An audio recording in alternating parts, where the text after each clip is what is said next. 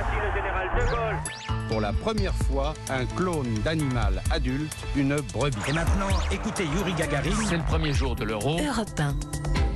7h24, c'est l'heure du jour où votre plongée quotidienne dans la boîte à souvenirs d'Europe 1 matin. Bonjour Lord d'Autriche. Bonjour Dimitri, bonjour à tous. Nous sommes aujourd'hui le 20 février, ce jour-là en 1962, dix mois après le premier vol dans l'espace du russe Yuri Gagarin, l'astronaute américain John Glenn devient le premier homme à réaliser une orbite complète autour de la Terre. Oui, la mission dure 4h55 minutes. John Glenn est tout seul à bord de sa capsule spatiale. Il va faire trois tours autour de la Terre. Distance totale 120 000 km. Le vaisseau spatial est tout petit. Il a la taille d'une cabine téléphonique.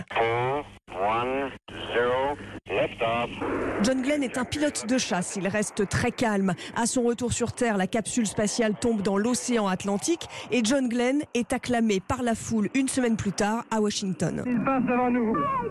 Debout dans sa voiture à côté de sa femme.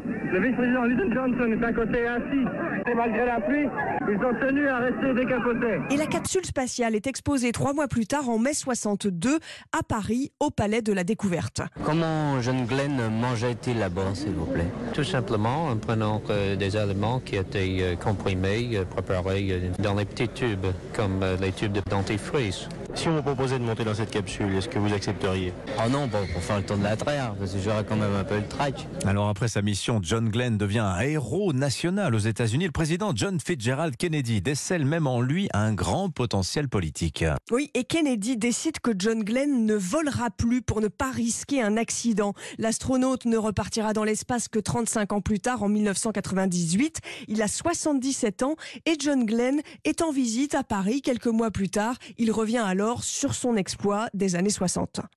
Si nos efforts euh, peuvent permettre euh, aux enfants euh, d'être meilleurs en sciences ou en maths, par exemple, eh bien ce sera très bien. Et si grâce à nos efforts apparaît un nouvel Einstein, par exemple, et faire une découverte fondamentale pour l'humanité, ce sera parfait.